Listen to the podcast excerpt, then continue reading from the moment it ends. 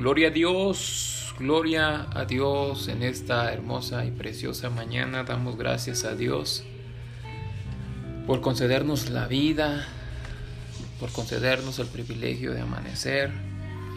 Les saludamos en el amor del Señor Jesucristo a todos ustedes que escuchan esos podcasts ahí en Estados Unidos, en México, Salvador, Guatemala, España, saludos a los que nos siguen en España, en Colombia y a cada uno de los que se puedan ir agregando a escuchar esos audios, Dios les bendiga. Y hoy queremos, amados hermanos, amigos, iniciar algo bien importante. Hoy, hoy, quiero fluir, quiero fluir en el Espíritu, quiero que, Dios nos ministre de una manera poderosa. Hay veces que leemos citas de la Biblia que conocemos, ¿verdad? Pero tienen que convertirse en una realidad y sobre todo trae una enseñanza. Y hoy vamos a considerar el capítulo 3 del libro de los Hechos, que dice, Pedro y Juan subían juntos al templo a la hora novena de la oración y era traído un hombre cojo de nacimiento a quien ponían cada día a la puerta del templo, que se llamaba la hermosa, para que pidiese limosna de los que entraban en el templo. Una porción sumamente conocida. Y hoy, amigo, hermano, quiero decirte esto. Hoy quiero ponerle por título a ese podcast, déjalos entrar. Mira, amado hermano, amigo, hoy estamos viviendo, sobre todo a ti, querido hermano cristiano, que has rendido tu vida a Cristo. Quiero decirte que es tiempo, que es tiempo de que se empiece a mostrar el amor y la misericordia. La misericordia es el amor en acción. Y es que hoy, aquí en México, hay un dicho que dicen que hay quien ni picha, ni cacha, ni deja batear. O sea que están allí y no quieren hacer las cosas, pero no dejan entrar a otros. Y cuando yo miraba esa porción de la escritura, amado amigo, hermano, amado, se me venía eso a la mente, déjalos entrar, quita tus estereotipos, quita tu religiosidad, quita aquello que has implementado. ¿Y a qué voy? Y dirán, ¿qué, qué está hablando? Es que yo no sé si se les ocurre a ustedes, este hombre según Hechos 4:22 dice que era cojo de nacimiento. O sea, no podía caminar, estaba imposibilitado. Pero este hombre, amados amigos, hermanos, lo llevaban. Fíjese bien, dice, y era traído un hombre cojo de nacimiento a quien ponían cada día a la puerta del templo que se llamaba la hermosa para que pidiese limosna de los que entraban en el templo. Lo llevaban. Quizás su misma familia lo llevaba, quizás sus amigos. Lo llevaban ahí, lo depositaban allí a la puerta de la hermosa para que pidiese limosna. Ciertamente, conforme a Levítico, a las leyes de Levítico, en capítulo 21 nos narra, amado hermano, capítulo 21, versículo 18 al 19, dice de la siguiente manera en un lenguaje que podemos decir nueva traducción viviente, nadie que tenga un defecto será apto, ya sea ciego, cojo, desfigurado, desforme, que tenga un pie o un brazo roto. O sea, según la ley de Levítico no podía entrar una persona con una discapacidad al templo conforme a las leyes y los ritos judíos y según la ley en Levítico. Sin embargo, muchas veces, y aquí es donde quiero ir empezando a profundizar, muchas veces nosotros, la escritura dice que Cristo vino a cumplir la palabra, no a violarla, sino a cumplirla. pero en Cristo Jesús son nuevas todas las cosas. Muchas veces nosotros actuamos con un pensamiento tan religioso hacia los demás y no hacia nosotros mismos. Muchas veces decimos hagan esto, hagan lo otro, pero como los escribas, como los fariseos decimos pero no hacemos. Tristemente pasa esto. La pregunta aquí, amado hermano, es la siguiente.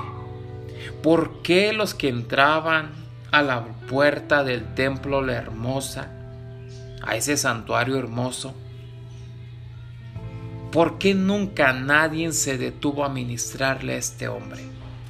¿Por qué nunca nadie le dijo te vamos a meter? Aunque la ley dice que no te vamos a meter porque tú necesitas ser sano. Y más que sano, tú necesitas conocer a Cristo, tú necesitas la salvación. ¿Por qué nadie rompió ese estereotipo? Lo que sí quizás sí hacía la gente era que le daba dinero, le daba limosna. Pero amado hermano, amigo, este hombre, por como lo trataba la gente, escucha bien, por como lo trataba la gente, él creía que su condición tenía que ser esa. Él creía que la condición de que había nacido cojo de nacimiento así iba a morir. Él creía que lo único que podía hacer era causar lástima y pedir limosna. Y le hacían pensar los que lo llevaban que solamente servía para eso, pero también los cristianos, también los que iban supuestamente a orar, a los que iban al templo, ahí donde se iba a orar, también tenía nada más ese concepto de esa persona de que era una simple persona discapacitada y que solamente necesitaba dinero, que necesitaba limosna, pero no, este hombre necesitaba a Cristo, ese hombre necesitaba conocer a Cristo, vivir en Cristo. Él necesitaba a Cristo. Nosotros, hermanos amados, hoy con nuestros estereotipos, con nuestras religiones, con dos más veces sacados de la bolsa, de la manga, como los magos. Ignoramos al que está cojo, al que está quebrado, al que está ciego, al que está leproso. Hoy tenemos, amados hermanos, tristemente congregaciones y, y, lo decía Santiago, siendo inspirado por el Espíritu Santo. Hoy hay congregaciones, como decía el apóstol Santiago, que ven a un hombre entrar con anillo en dedo, bien vestido, y le dan los mejores lugares, le dan el mejor lugar en el templo, en la sinagoga, eh, en la reunión, le dan el mejor lugar, pero si llega un hombre andrajoso, si llega un hombre sucio, si llega un hombre eh, pobre, si llega un hombre quizás enfermo, le dejan los peores lugares o incluso ni siquiera lo dejan entrar. Hoy eso lo vemos. Esto que pasa con este hombre pasa hoy afuera de toda iglesia católica romana. Hay miles de gentes ahí pidiendo limosna, como ese hombre cojo. Y esa gente cree que esa es su condición. Y esa gente cree que solamente vivió para dar lástima y, pedir limosna. Pero ese no es el propósito de Dios. El propósito de Dios es diferente. El detalle es que hoy en muchas congregaciones estamos prohibiéndole la entrada a los enfermos, a los cojos. Y me refiero no solamente en un término físico, sino en el término de que no dejas pasar al drogadicto, no dejas pasar probablemente a la prostituta, no dejas pasar probablemente a aquel que, que, que tiene problemas, que adora a otras deidades, pero que tiene necesidad de Cristo. Pero también en tus estereotipos, amado hermano, y en muchos estereotipos que se ha formado la iglesia cristiana evangélica, hoy se mira como cojo a alguien que viste diferente a nosotros. Hoy se mira como paralítico a alguien que no profesa supuestamente la fe como nosotros. Nuestro Señor Jesucristo, amados hermanos, tuvo realmente un plan perfecto. Y la enseñanza es Él. Lucas 4, hermoso texto y profético texto. Lucas 4, 18 dice, y el Espíritu del Señor está sobre mí Fíjese lo que está diciendo el Señor Jesús. El Espíritu del Señor está sobre mí porque me ha consagrado para llevar la buena noticia a los pobres. Me ha enviado a anunciar libertad a los presos, a dar vista a los ciegos, a poner en libertad a los oprimidos y a anunciar el año favorable del Señor. Jesús vino a dar libertad. Jesús vino a, a, los pecadores, no a los justos. ¿Por qué no los dejas entrar? ¿Por qué los discriminas? ¿Por qué los miras con la mirada hacia abajo? ¿Por qué los trastas mal? Hoy la gente necesita gente cristiana que tenga un espíritu samaritano. Escucha bien y quizás sonará loco, pero ¿por qué un espíritu samaritano? Porque la escritura me narra en la Biblia que cuando aquel hombre lo golpearon y le robaron, pasó un sacerdote y lo olvidó, no le miró, no le curó, no le importó. Pasó un levita, aquellos que adoraban en el templo, aquellos que supuestamente se conectaban con el Señor a través de la adoración y lo ignoró también. Pero después llegó un samaritano que probablemente también iba a su reunión, que probablemente iba también a su costumbre de reunirse, pero a él no le importó la hora de reunión, a él no le importó si llegaba tarde a la iglesia, a él no le importó ni siquiera si iba a faltar ese día a su iglesia, a él le importó la alma que estaba allí casi muerta. Y mostró amor en acción que amor en acción es misericordia. Y el Señor dijo, misericordia quiero, no sacrificios, misericordia quiero. Déjalos entrar. Debemos aprender y tener la capacidad, amados hermanos, de ver como pudo verlo Pedro y Juan.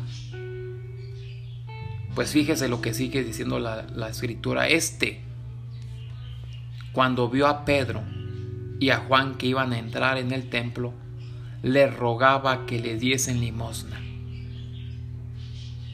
Esa era la condición de él. Eso era lo que le habían hecho creer a él que solamente era una persona que tenía que pedir limosna, que tenía que causar lástima. Pero fíjese bien lo que pasó. Como aquel Pedro impulsivo, como aquel Pedro que era muy impulsivo en sus decisiones ahora era un Pedro transformado. Nosotros vemos en Mateo, fíjese amado hermano, amigo, en Mateo capítulo 14, a un Pedro impulsivo. Cuando Jesús anda en el mar, usted conoce la historia, pero dice entonces le respondió Pedro y dijo, Señor, si tú eres, manda que yo vaya a ti sobre las aguas. Y él le dijo, ven. Y descendió Pedro de la barca, andaba sobre las aguas para ir a Jesús, pero al ver el fuerte viento tuvo miedo y comenzando a hundirse dio voces diciendo Señor, sálvame. Al momento Jesús extendió la mano, asió de él y le dijo hombre de poca fe, ¿por qué dudaste? Cuando ellos subieron en la barca se calmó el viento. Entonces los que estaban en la barca vinieron y le adoraron diciendo verdaderamente eres hijo de Dios. Pedro en su impulso y en ese tiempo quiso hacer cosas que todavía no llegaban. Él quería caminar sobre otra realidad. Él quería caminar sobre algo más poderoso, pero todavía no era el tiempo. Pero cuando vemos al Pedro de Hechos ya había llegado el tiempo. Ya había sido embestido del poder del cielo. Ya Pedro era otra persona. Ya era Pedro un hombre más consagrado y un hombre que ya miraba no como Pedro, como el pescador, sino que ya miraba como Cristo Jesús. Pedro y Juan, fijando en él los ojos, le dijo, míranos, míranos. Entonces él, estuvo, él, él les estuvo atento, esperando recibir de ellos algo mas Pedro dijo, no tengo plata ni oro, pero lo que tengo te doy. En el nombre de Jesucristo de Nazaret, levántate y anda. Y tomándole por la mano derecha le levantó y al momento se le afirmaron los pies y tobillos y saltando se puso en pie y anduvo y entró con ellos en el templo y andando y saltando alabando a Dios y todo el pueblo le veía andar y alabar a Dios. Pedro, amados hermanos, se acordó de quién era él antes de Cristo. Se acordó, amado hermano, cómo él vivía antes de Cristo, cómo él estaba siendo antes de Cristo un cojo, alguien que no podía caminar, alguien que no podía andar por sí solo. Por eso este hombre, Pedro le mira a este hombre y yo estoy seguro que Pedro le miró con los ojos de Cristo y le dijo, esa no es tu condición. No, esa no es tu condición, hombre. Esta no es tu condición, joven, señorita, esa no es tu condición, hermano. A ti te estoy hablando hoy en esta mañana, en esta tarde, en esa noche que estás escuchando eso. Esa no es tu condición. Tu condición no es drogarte, tu condición no es alcoholizarte, tu condición no es prostituirte, tu condición no es ver pornografía, tu condición no es estar este, ahí en depresión, en ansiedad, tu, condición no es esta, tu condición es la de un hijo de Dios, tu condición es algo diferente a lo que tú ves en el espejo cada mañana. Tienes que mirar a Jesús. Tienes que mirar a Jesús, es el único que te puede levantar, te puede ayudar. Él no te pondrá trabas. Él te dejará entrar porque dice la escritura, he aquí, Estoy yo y toco a la puerta. Si alguien abre, yo voy a entrar. Jesucristo sigue tocando a la puerta. Jesucristo y sigue tocando a la puerta de tu corazón, amigo, amiga, joven, varón, que escuchas por primera vez este audio, por segunda vez. Dios sigue llamando a tu puerta, ábrele la puerta a Jesús. Él quiere cambiar tu vida. Pero también quiero decirle a aquellos, aquella gran cantidad que eran como la gente que pasaba y miraba a este hombre de lejos y que solamente les tiraba y le daba una limosna y se metía al templo y allí empezaba a glorificar y se deshacía dentro del templo. Pero que nunca hizo nada por esa persona, estas personas que han hecho eso eso está incorrecto. Y quiero decirte que debes dejarlos entrar. Tú eres un canal de bendición para todos aquellos que están cojos, para todos aquellos que tienen lepra, para todos aquellos que están ciegos, para todos aquellos que están muertos en sus delitos y pecados. Tú eres un canal de bendición que Dios quiere usar para levantarlos y esta persona se levante y esas personas se levanten como este hombre y se les afirme no los pies, se les afirme su vida. No, no simplemente los tobillos, sino se afirme su alma, su mente. Y que ellos puedan entrar que ellos puedan gozar, que ellos puedan danzar, que ellos puedan alabar a Dios después de que se encuentren con su Salvador, que lo sigue esperando. Amigo, ven a Cristo Jesús. Hermano, basta ya de tener un cristianismo superficial. Basta ya de vivir un cristianismo de decir este sí entra, este no. Tu apariencia no califica, mi apariencia sí califica. Basta de eso. Jesucristo, amado hermano, amigo, nunca va a ver la ropa si es de marca o no es de marca tu ropa. Él va a ver tu alma, Él va a ver tu corazón, porque de allí de la abundancia del corazón habla la boca, de allí es donde salen los malos pensamientos, las cosas contrarias. Pero si estás afirmado a Cristo, de allí salen las cosas correctas de tu alma. Hoy yo te invito en esta mañana, tarde, noche, que tú estés escuchando este audio, a que reflexiones y que no vivas de estereotipos, que vivas en cercanía, que conozcas tanto a tu Señor que puedas también identificar tu lepra y digas, wow, perdóname Señor, yo juzgaba a estos, yo juzgaba a estos otros por su condición de vida como eran, pero yo también soy pecador, yo también cometo esto, yo también cometo lo otro. Señor, ayúdame.